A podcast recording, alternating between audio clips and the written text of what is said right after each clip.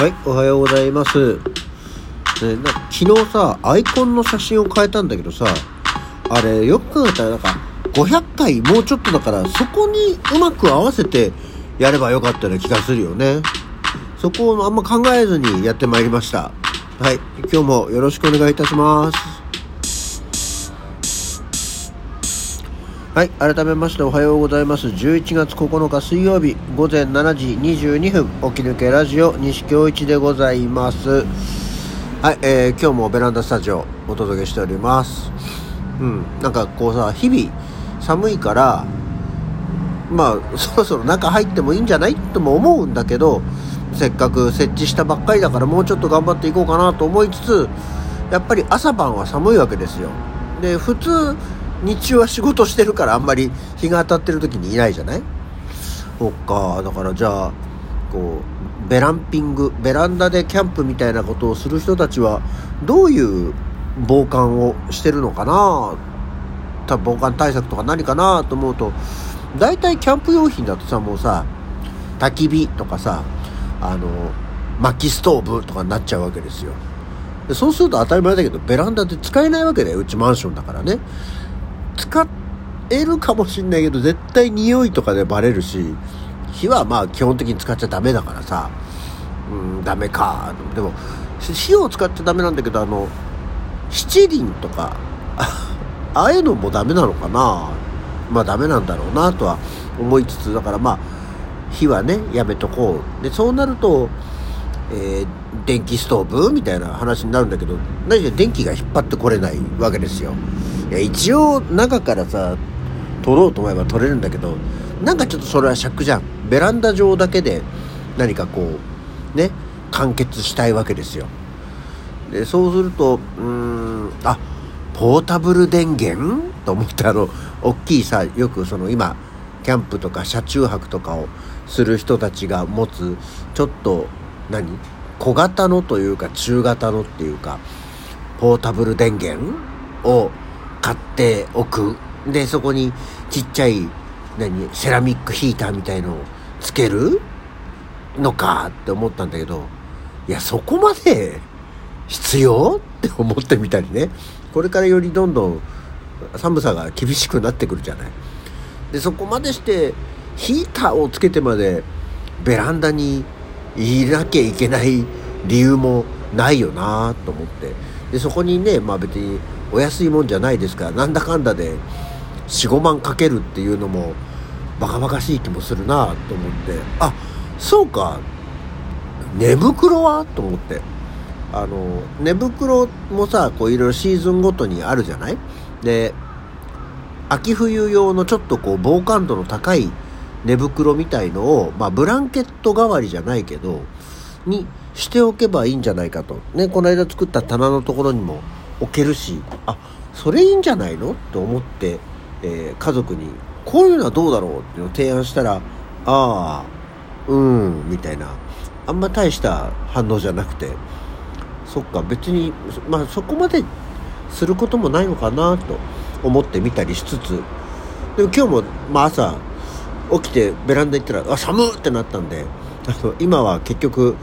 あの、夏掛けだった薄い羽毛布団を、えー 膝にかけながらお届けしておりますが、これはこれで、ほぼ快適なので、こういうことでいいのかっていう一応の解決を見ました。はい。まあ、いつまで外にいるのか分かりませんけど、せっかく作ったし、ね、っていうところもあるんですけど、あとですね、なんか日に日にね、こう、私が飲み物とかを置いたり、iPad を置いたりしようとしているテーブルのところにですね、奥さんが次々とグリーンの鉢植えを置き、えーどんどんテーブルが、あの、普通のプランター置き場みたいになってきちゃってて、いや、そういうことじゃなくてさ、って思ってるんですけど、えー私の快適さと家族の求める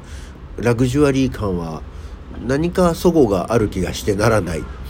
えーうまい折り合いをつけてまいりたいと思っております。そんなわけで今日は今日とて、えー週の半ばお仕事はお休みだったんですけどね、まあ、例によって今日もまあちょっとゆっくりめではあったんだけど本当は7時ちょっと前ぐらいのいつも収録するぐらいの時間に目が覚めたんですけど今日はねびっくりするほどあのいつも言いますけどいつにも増して滝のような鼻水が止まらずあのティッシュを詰めてやろうと思ったんだけどティッシュ詰めたらもうものの1分2分でティッシュからもうポタポタ垂れるぐらいになっちゃっていやこれいかんいかんで薬飲んでちょっと鼻水が収まるまで鼻血と同じみたいな感じだよね。あのちょっと待ってたらこんな時間になっちゃいましたとさ。で今日はまた、え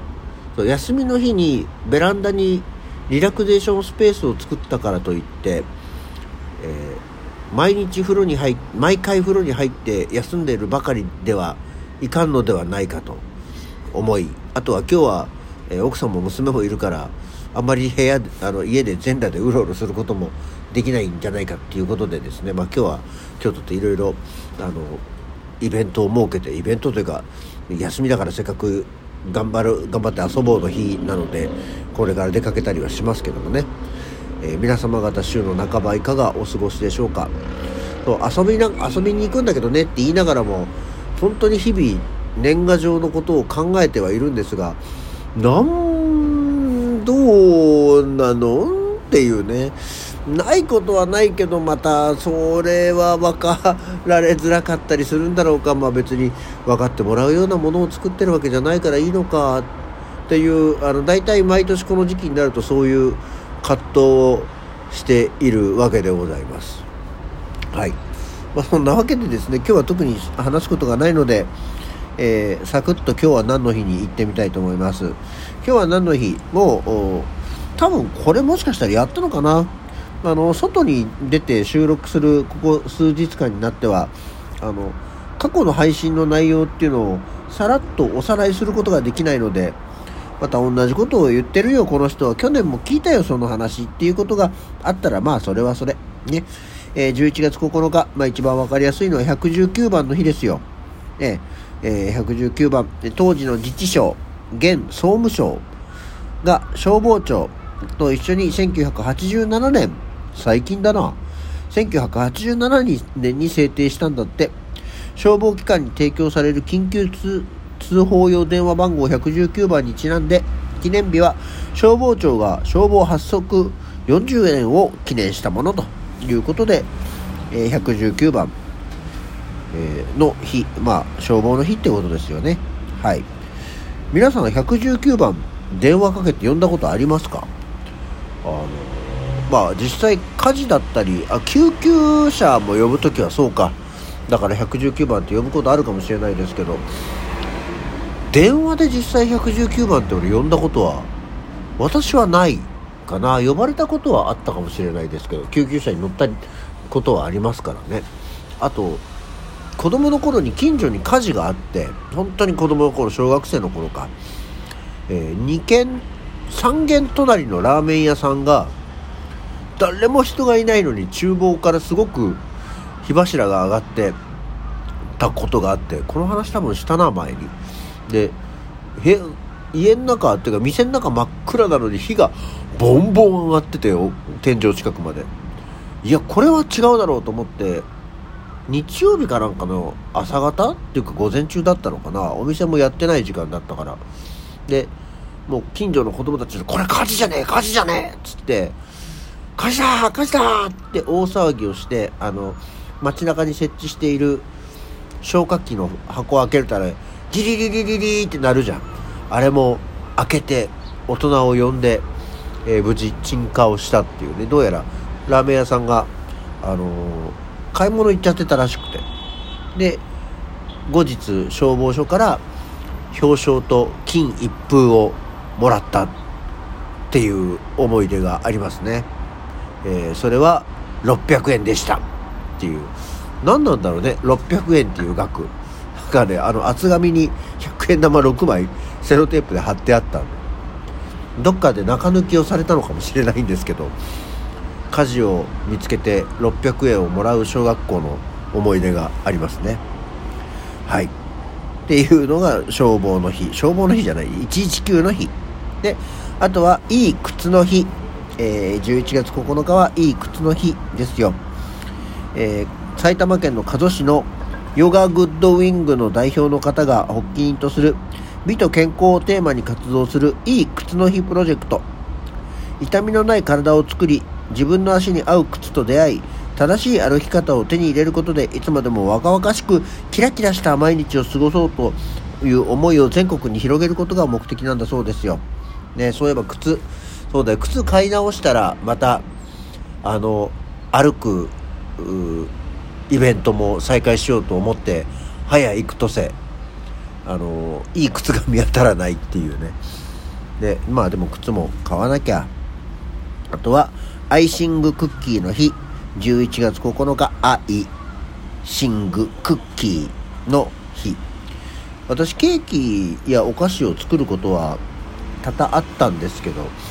アイシングクッキーってあのデコレーションをすることに興味がなかったんだよね。あのジューってこうねよくあの YouTube でもそういうのでいっぱいいろんなの作る人を見ましてすげえなと思うけど。お菓子ケーキ作りだけどアイシングクッキーにはすいません。興味がありませんでした。まああのでしかも別にアイシングされたクッキーをさいただいてもさなんか綺麗は綺麗でさそうするとちょっと食べるのに躊躇するしさ、まあ、食べたところですごく美味しいわけじゃないじゃない？あの砂糖だから。なんかアイシングクッキーってわあかわいいとかすごいちゃんとしてこれすごいね。以上みたいなものだと食べたら同じだしね味っていう ところがあって。何とも何とも言えない感じがいつもしてアイシングクッキーってどういうリアクションをして食べればいいんだろうと思ったりすることはあります。あ時間だ。そんなわけで今日の「起き抜けラジオ」はこの辺で。それじゃまた次回。